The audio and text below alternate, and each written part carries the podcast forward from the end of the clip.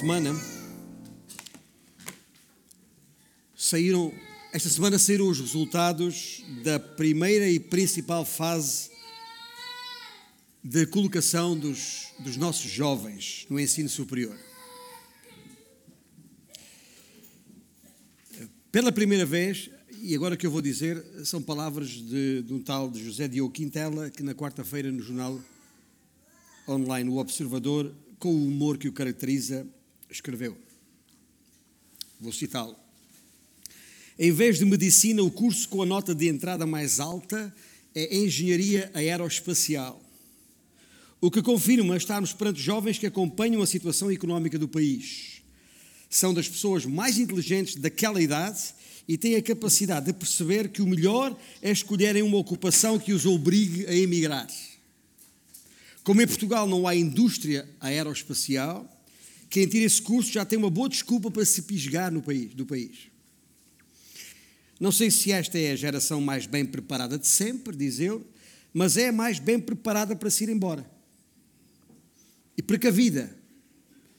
Acabado o curso, vão saber construir um foguetão para os levar para longe daqui. Hoje, os políticos chamam-lhe a geração mais bem preparada de sempre. Não há muitos anos atrás, os mesmos políticos chamaram-lhe geração rasca. E a rasca. Em que ficamos? No texto da palavra de Deus que hoje vamos uh, considerar, uh, e, para, para onde já poderão abrir vossas Bíblias, uh, é, estou a falar de 1 Timóteo capítulo 4, e ali nos versículos 11 e 12, eu gostaria que. Diz aqui o seguinte, um, dirigindo-se ao, ao jovem Timóteo, Paulo, o apóstolo, declarou: Ninguém despreze a tua mocidade Ninguém despreza a tua mocidade. Mas disse mais, e tem a Bíblia aberta lá em 1 Timóteo 4, leia comigo os versículos 11 e 12, onde se lê, uh, ordena e ensina estas coisas. Ninguém despreza a tua mocidade. Pelo contrário, torna-te padrão dos fiéis na palavra, no procedimento, no amor, na fé e na pureza. A propósito, e como propósito, eh, queria primeiro ajudar-vos a desmistificar esta ideia falaciosa de que o jovem é a igreja do amanhã. Quando o jovem é a igreja hoje. E ao mesmo tempo expor o que Deus espera do jovem eh, nesta geração o, o, o filho de Deus, o jovem filho de, de Deus, pode estar no meio desta geração corrupta, é verdade. Uma geração corrupta, uma geração algo desorientada, uma geração muito aflita, até cansada das promessas dos políticos. Mas o facto da geração ser corrupta não implica que a sua juventude seja rasca. Eu espero que entendam o que a palavra rasca quer dizer na gíria que usamos aqui em Portugal. Uma, gente fraquinha, sem, sem qualidade. Ah, bem pelo contrário. Mas para além de desmistificar essa ideia falaciosa, gostaria também de vos ajudar ah, demonstrando pelas Escrituras a importância da igreja como casa complementar da transmissão da fé indispensável ao treinamento do jovem para manter o seu vigor, para com vigor defender a sua fé. Daí o tema que dei à mensagem de hoje, o vigor da fé no vigor da mocidade. Enfim, é uma mensagem que eu espero muito à frente, mas já agora, aos mais velhos que estão aqui, como eu, não desliguem a, mensagem não é apenas para os mais jovens. E quando falamos de mais jovens, ah, de acordo com o tempo que Paulo escreveu estas palavras da parte de Deus, referindo-se a Timóteo, para que ninguém desprezasse a sua mocidade, o conceito de mocidade era um bocadinho mais, mais lato do que aquele que nós temos hoje. Uh, alguém que, que, que, que, passa a puberdade, deixa de ser criança, é um jovem. Não havia ainda essa ideia de adolescente, que é uma coisa híbrida, que não se sabe exatamente o que é, nem é carne, nem é peixe. Nem é... Não, não, essa, esse conceito inventado por sociólogos e psicólogos não havia, não consta do texto bíblico. Um dia fomos crianças e depois deixámos de ser crianças. E ao deixar de ser crianças, começamos a ser homens e mulheres, eh, jovens porventura. Mas quando eu digo que o conceito é, é lato, eh, naquele tempo, ah, vou, vou, vou, vou dizer-vos que ia até aos 40 anos. Portanto, veja quanta gente aqui está incluída neste, neste conceito de quem Paulo se refere aqui. Mas dizia eu, os mais velhos, que nem eu, que já passei um bocadinho dos 40, os mais velhos, obrigado, não, deve, não devem desligar-se daquilo que estamos, vamos ouvir esta manhã. E por uma razão muito simples, se os jovens de alguns anos atrás, ou melhor, se os políticos de alguns anos atrás, que chamaram aquela geração de jovens uma geração rasca, essa geração era rasca, o que direi eu dos seus pais que a geraram? Uma coisa rasca gera coisa rasca. Portanto, a responsabilidade que temos enquanto pais é enorme. Enorme. E por isso não podemos desligar-nos do que a palavra de Deus aqui nos diz. Eu espero que uh, todos os meninos e meninas, moços e moças, prestem bem atenção ao que vão ouvir, pois tem tudo a ver com aquilo que Deus espera da tua vida nos próximos tempos, os tempos mais próximos. E uma das premissas uh, aqui é que uh, para glorificar a Deus, que é o propósito, o nosso propósito de vida, independentemente da nossa idade, em Cristo Jesus. Uma, um do, para glorificar a Deus não é preciso deixar a vida em banho-maria até atingir a maioridade. Não é preciso pensar que uh, uh, eu tenho tempo para me preocupar com essas coisas. Sou jovem.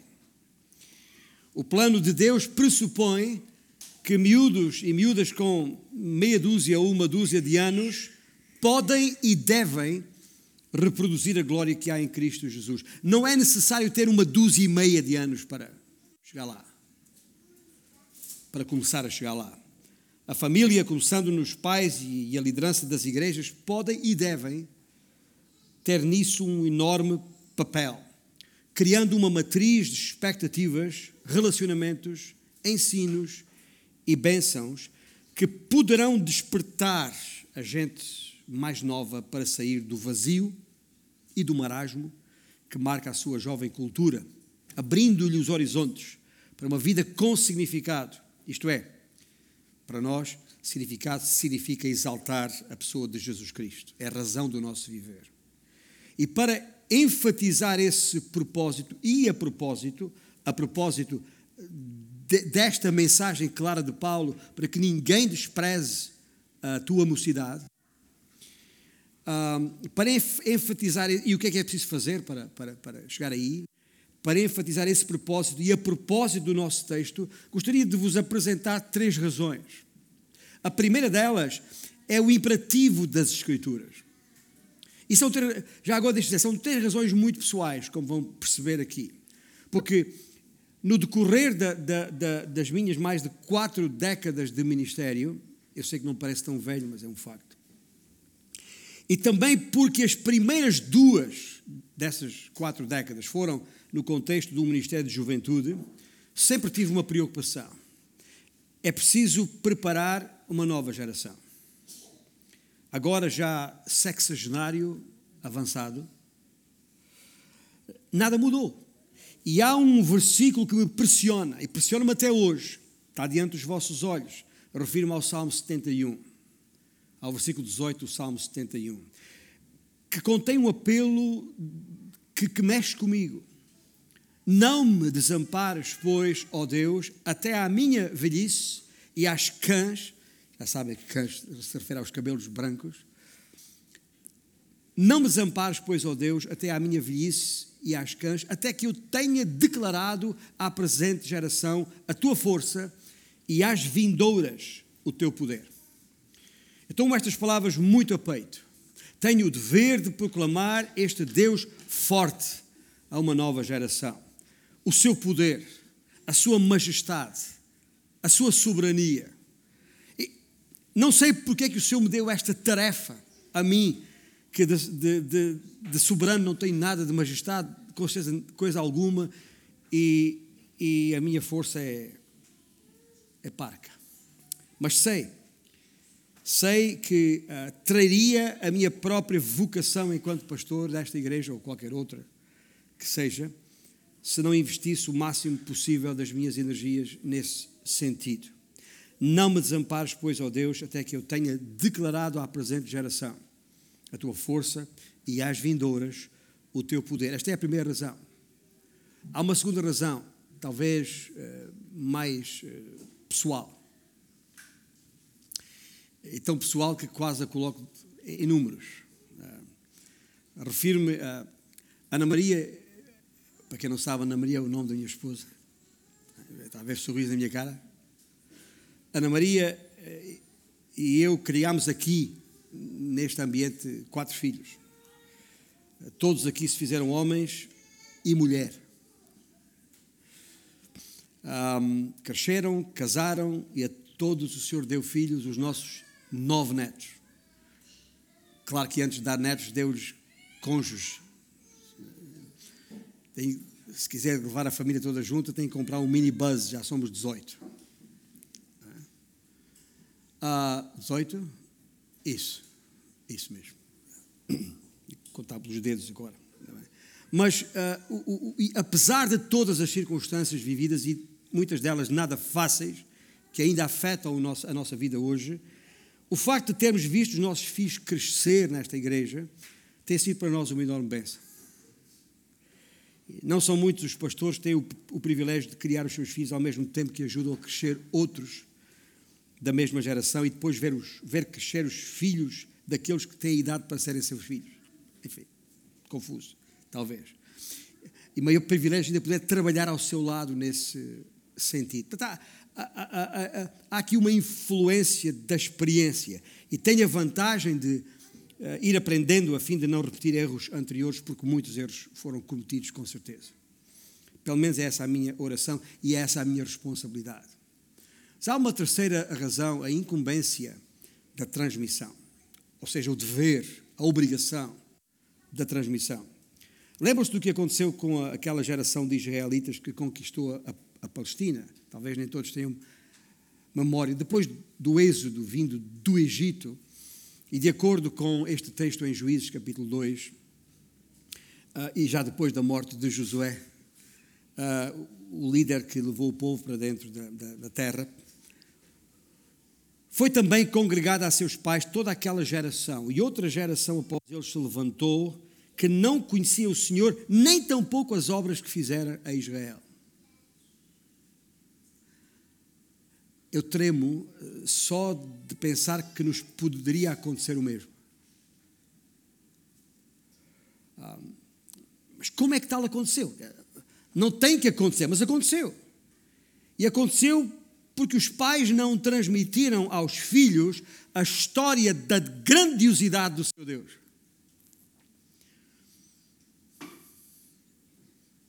A experiência de vida dos seus pais com os seus deuses não impressionou os mais novos.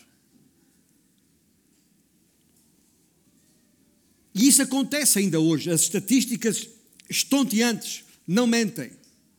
E, e, e dão-nos conta da enorme percentagem de jovens que simplesmente desaparecem das igrejas quando saem de casa, por motivos profissionais ou estudantis, ou mesmo sem sair de casa, o que é pior ainda revelador da, da, da má influência recebida. E gostaríamos que essa não fosse a nossa norma, de maneira nenhuma. E ouço os mais velhos dizer: Ah, meus filhos abandonaram a fé. Abandonaram o quê? Será que alguma vez tiveram a fé? Será que alguma vez estiveram na fé? Porque se ela não foi transmitida, podiam estar na igreja, podiam ter crescido juntos, podiam ter gatinhado por debaixo dos bancos da igreja, como muitas das crianças fazem aqui. Mas isso não lhes confere qualquer salvação. O Senhor sempre faz coisas extraordinárias e está a fazê-la, continua a fazê-las entre os nossos jovens. E temos o dever de os equipar com tudo o que a graça de Deus, a respeito da qual cantámos há pouco, põe à nossa disposição e de nos unirmos nesse desafio. Mas primeiro, para que isso possa acontecer, temos que resolver um problema. Aliás, temos que resolver um duplo problema. Por um lado, e em regra, as expectativas dos adultos em relação aos jovens são muito baixas. Ok? E por outro, e tendo em conta o grande número de crianças na nossa congregação que temos e vemos com alegria, mesmo quando choram, um,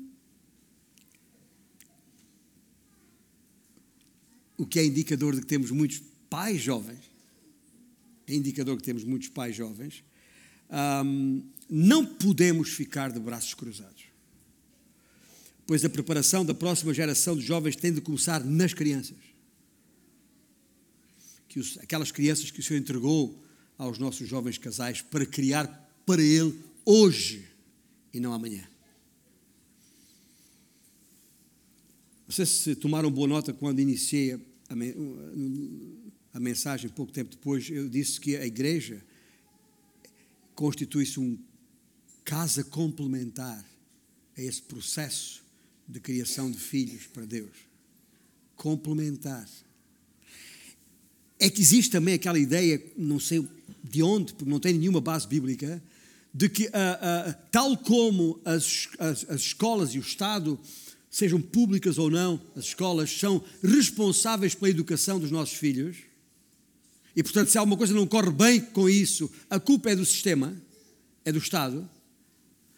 Assim também há a tendência para muitos pais pensarem que a, a, a educação espiritual, a formação espiritual dos seus filhos cabe à igreja, cabe aos pastores.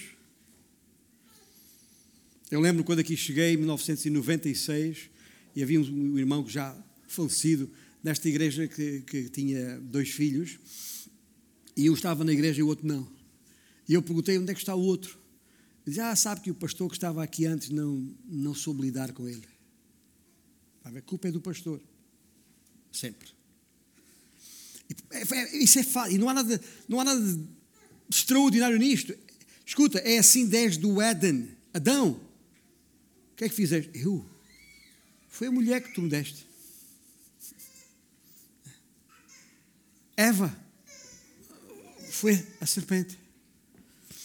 Há esta tendência em nós de nos desresponsabilizarmos, lavarmos as mãos. Quantos Pilatos por aí? Mas não é isso que, que, que, a palavra de Deus diz. Por isso que eu digo, não podemos ficar de braços cruzados.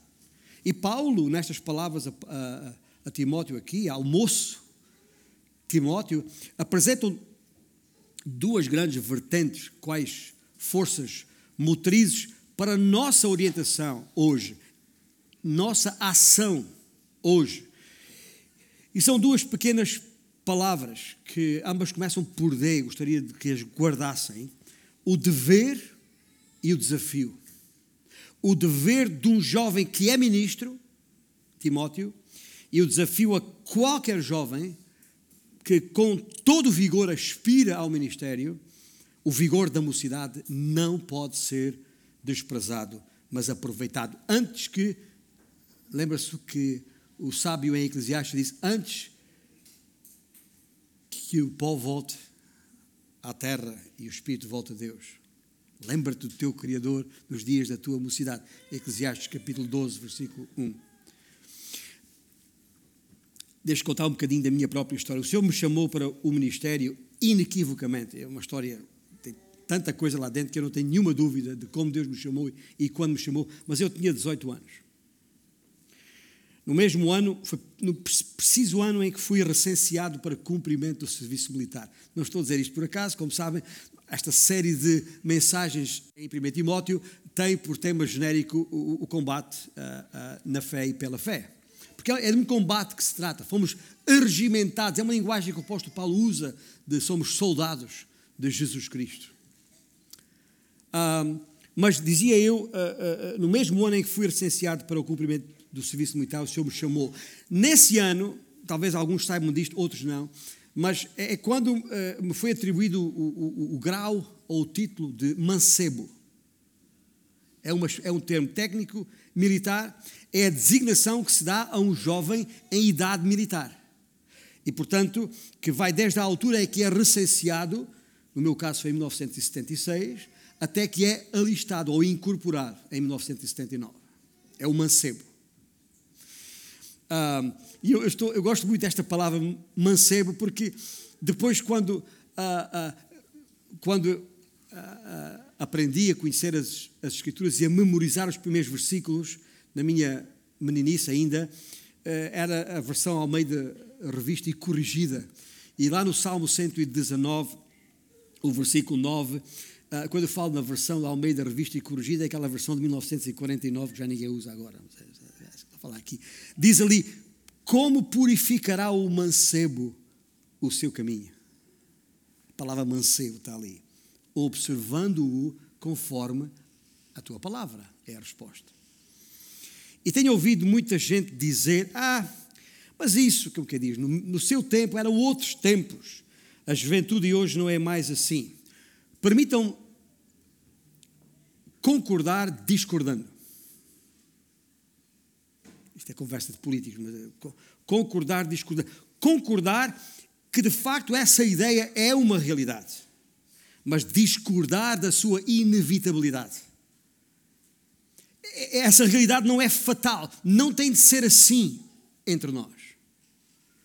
E depois de descrever um conjunto de qualidades que devem caracterizar um bom ministro ou combatente no exército de Jesus Cristo, Paulo, quase em jeito de conclusão, de conclusão sublinha duas grandes questões, ambas a ver com a autoridade.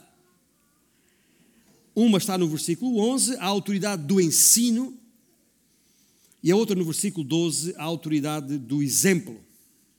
Ensino, exemplo. Dever, desafio. Ensino, exemplo. Afinal, concomitantes, respectivamente, com o tal dever e o tal desafio atrás uh, referidos.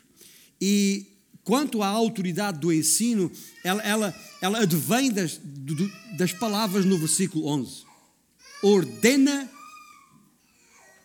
ordena e ensina estas coisas. São os primeiros dois de dez imperativos constantes neste texto. Entre o versículo 11 e o versículo 16 há uh, dez imperativos, dez verbos que aparecem no, no tempo verbal de, de ordem, de comando de mandamento. E tempo presente, já agora, no grego, assim é. O que sugere uma ação contínua. Não é uma coisa para fazer e pronto, é uma coisa bem fazendo.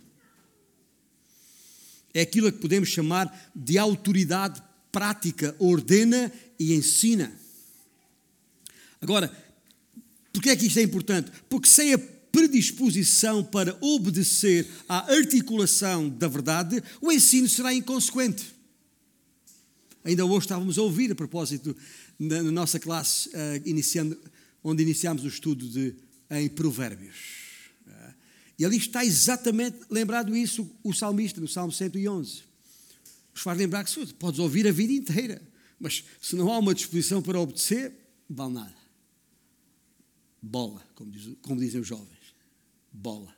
Agora, uh, e é por isso que, que, que, que os, os, os líderes de uma igreja não se podem relacionar com os demais membros da igreja de qualquer forma. Com, tem, tem, é este conceito de família, de proximidade, em que cada um de nós mais velho tem que ser um exemplo para o mais novo. Não podemos lidar com os nossos jovens como um general lida com as suas tropas, ou como um patrão lida com, com os seus empregados. Ou, Ou como uma babysitter lida com os bebezinhos, que anda sempre ao colinho, protegido para cá e para lá. Não, é preciso treiná-los, prepará-los para o combate, porque o combate não é fácil. Com certeza não, não tem sido e não vai ser, e os, não só porque os dias são maus, mas porque os dias não vão melhorar até que o Senhor volte e ponha termo a este estado de coisas. Nós sabemos disso. Ora, para pregar é preciso, uh, uh, aliás, para pregar e ensinar com autoridade, que é isso que está aqui em causa, é necessário que aquele que prega, aquele que ensina, jovem Timóteo, ou António, ou seja quem for, uh, esteja seguro das suas convicções. Desde que assentes na, na, palavra de Deus, como é óbvio, porque se, se não forem convicções assentes na palavra de Deus, não prestam para nada. Não é sabedoria, é loucura, como também ouvimos esta manhã. Mas é preciso que o pregador creia naquilo que prega, naquilo que ensina. E já agora, daí a necessidade da educação teológica. Que nós temos de conhecer os conteúdos bíblicos, com certeza, é claro que sim, mas convém saber os métodos de interpretação e os métodos de exposição das Escrituras, que tecnicamente têm estas palavras esquisitas chamadas hermenêutica e homilética. Essas coisas são necessárias. Convém reconhecer a importância das diferentes línguas e contextos históricos, geográficos e culturais por detrás de cada texto das Escrituras. Isso para quê? Isso para que o ministro, como ah, Paulo lembrou mais tarde na segunda epístola a, a Timóteo, não tenha que se envergonhar, que maneja bem a palavra da verdade. É nesse sentido que se tem que apresentar diante do, do Senhor. Ah, se conhecer bem os conteúdos e entender bem a sua interpretação, então pode ensinar bem com autoridade. É disso que estamos a falar. Por isso é que a educação teológica é necessária e como nós sempre defendemos aqui, e ela pode e deve ser feita no contexto da própria igreja local. E como uh, temos providenciado e queremos providenciar cada vez mais. Um, portanto, uh, uh, há, que, há, que, há, que, há que perceber isto, porque, porque se não falar com autoridade, não lhes vai ser dado crédito algum. Isto sem esquecer a urgência que há em pregar, porque nós sabemos muito bem pela palavra de Deus que a, a fé, a tal fé uh, que, que, que, se tem que conhecer e ter e, e, defender, a fé vem pelo ouvir, o ouvir da palavra, e como ouvirão se não há houver quem pregue. Portanto, sabemos isto. Portanto, há que ensinar em modo de comando.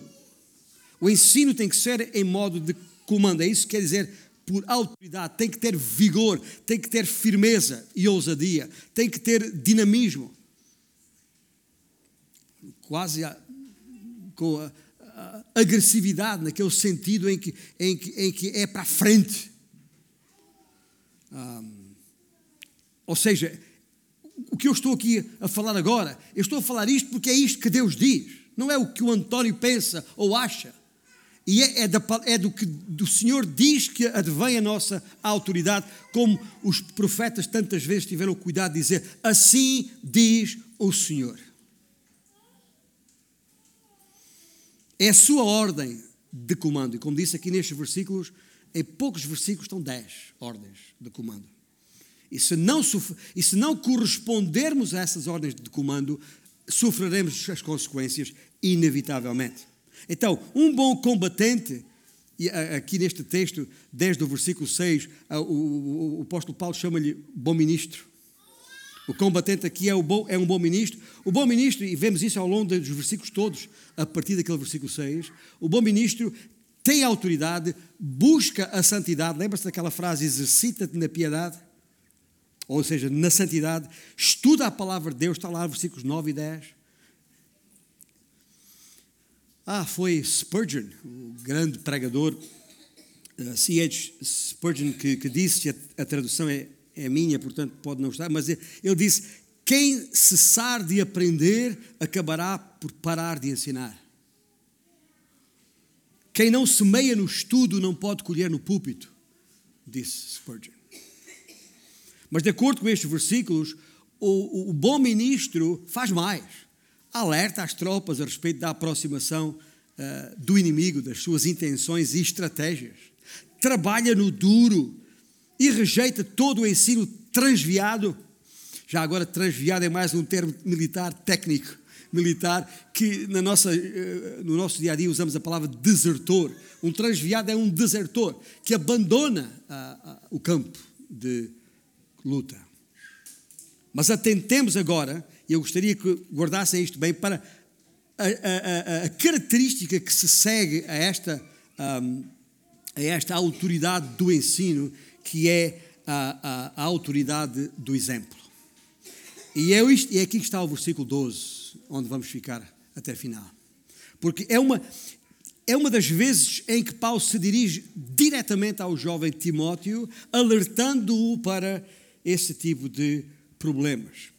E ninguém despreza a tua mocidade, pelo contrário, torna-te padrão dos fiéis na palavra, no procedimento, no amor, na fé, na pureza.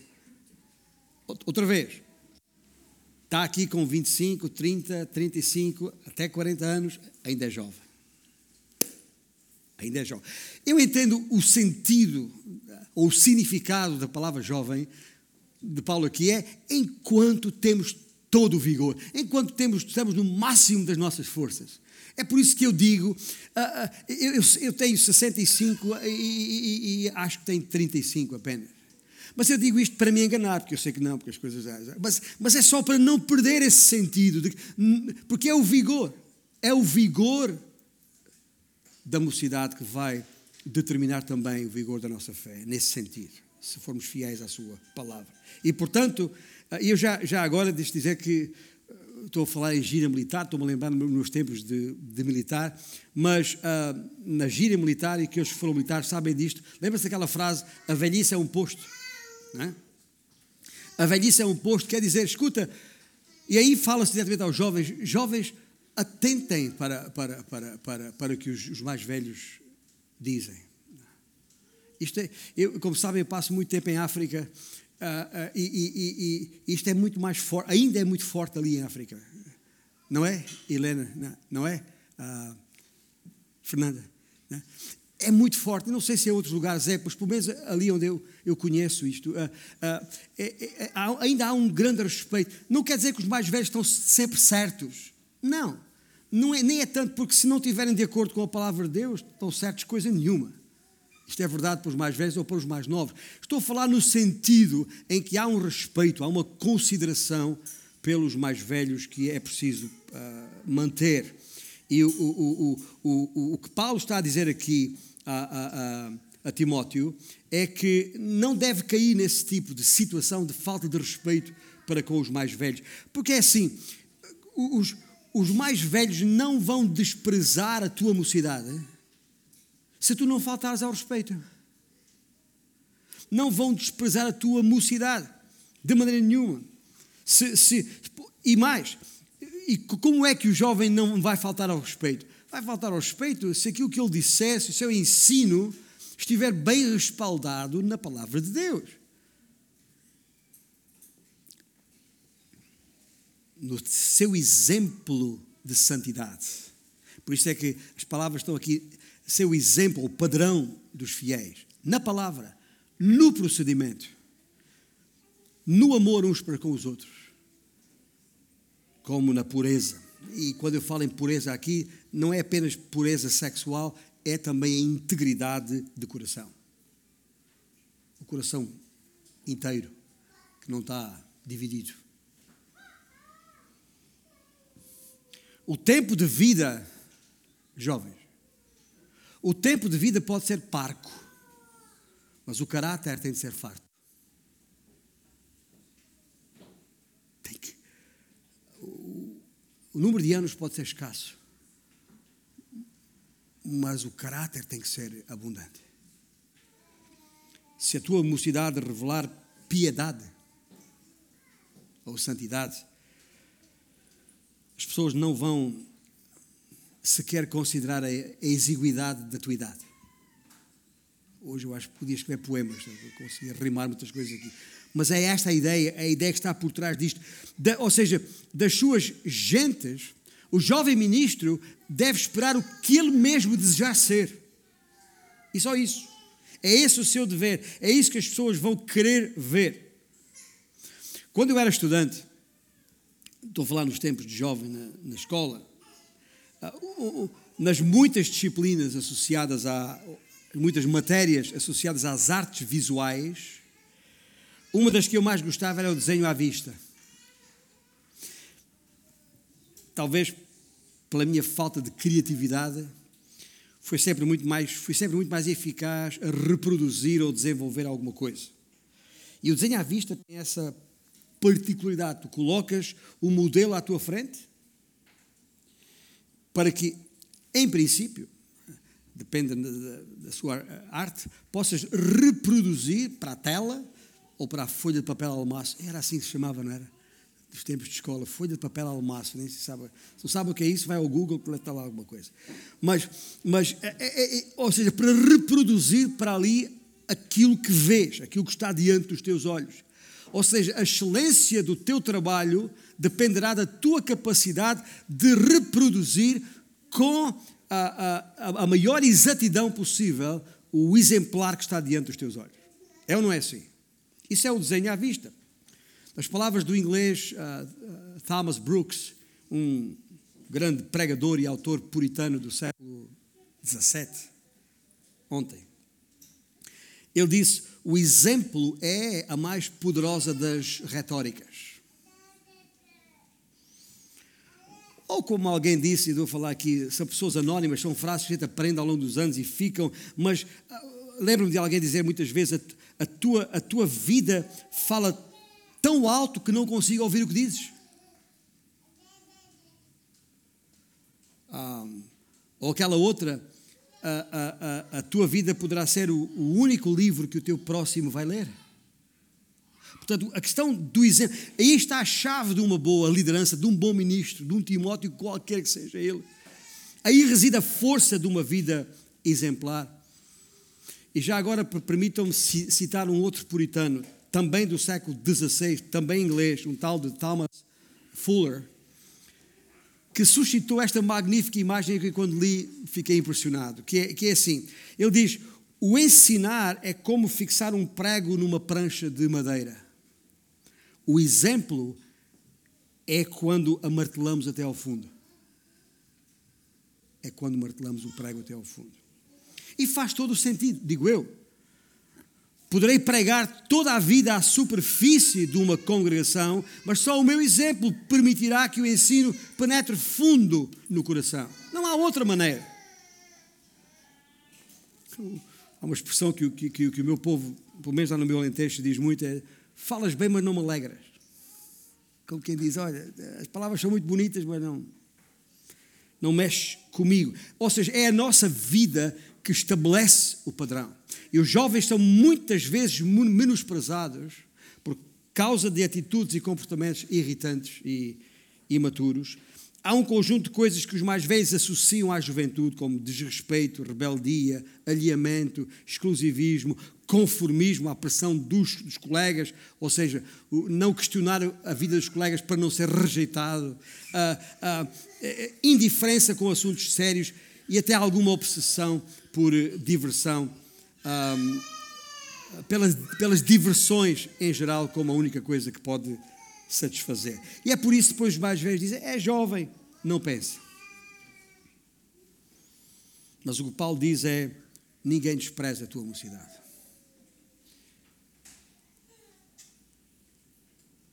Eu gostaria que, para fechar, uh, tomássemos boa nota de duas observações. Os professores costumam dizer aos, aos, aos alunos, aos jovens, toma boa nota. E a primeira delas é que o, dizer que o parecer dos adultos não é supremo.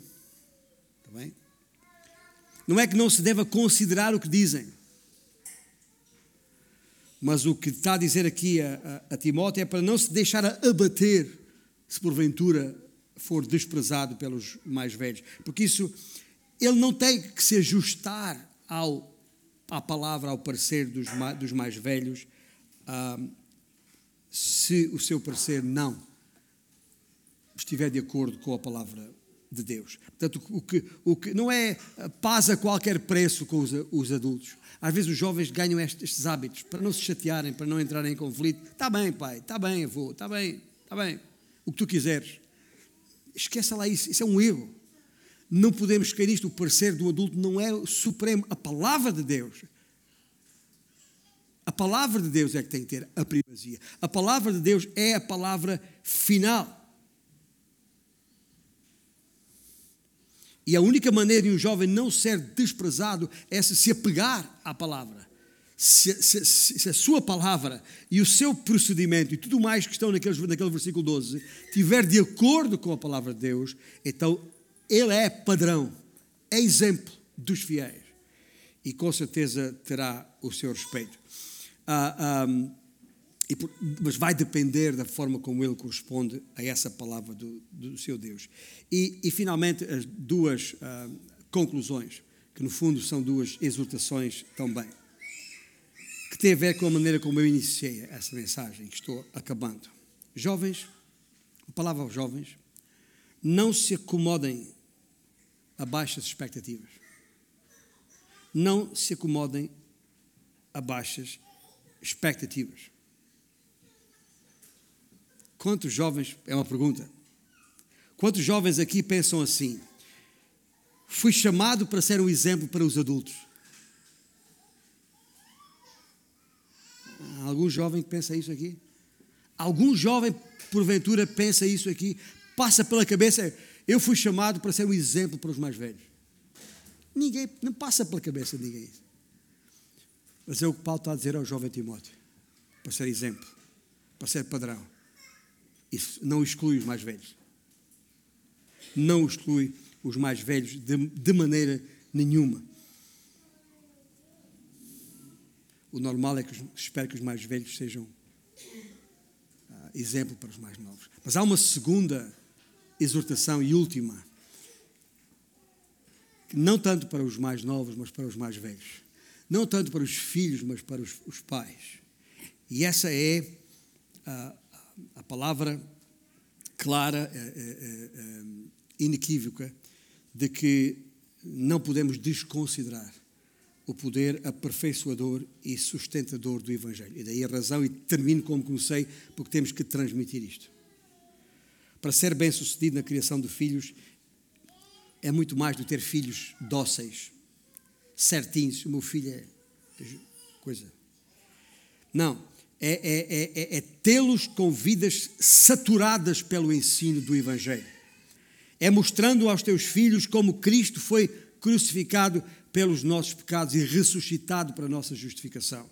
E como o amor do Pai se manifesta na presença diária do seu Espírito em nós, garantindo toda a ajuda necessária, mostrando-lhes aos jovens como este Evangelho não é apenas uma, uma coisa onde a, a, a vida cristã, a vida cristã começa, mas é algo que, que vai ampará-la, que vai modelá-la, que vai sustê-la pelo resto da sua vida. E por isso, a palavra final, orai e amai e ensinai os vossos filhos até que Cristo controle os seus corações. Até que ouça dos seus filhos dizer que Cristo é o seu tesouro. Que não há nada mais importante na sua vida do que Cristo quando ouvimos isto dos nossos filhos, teremos cumprido a nossa responsabilidade. Por isso, ah,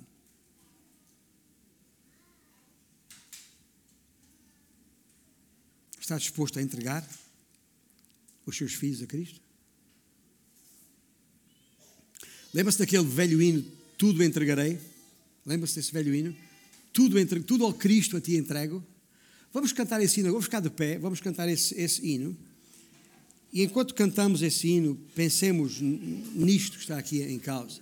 Será que eu estou disposto ou disposta a entregar os meus filhos, eventualmente os meus netos, aqueles que estão debaixo da minha alçada da responsabilidade da transmissão do Evangelho a Cristo, para que Cristo seja a razão do seu viver, primeira e única.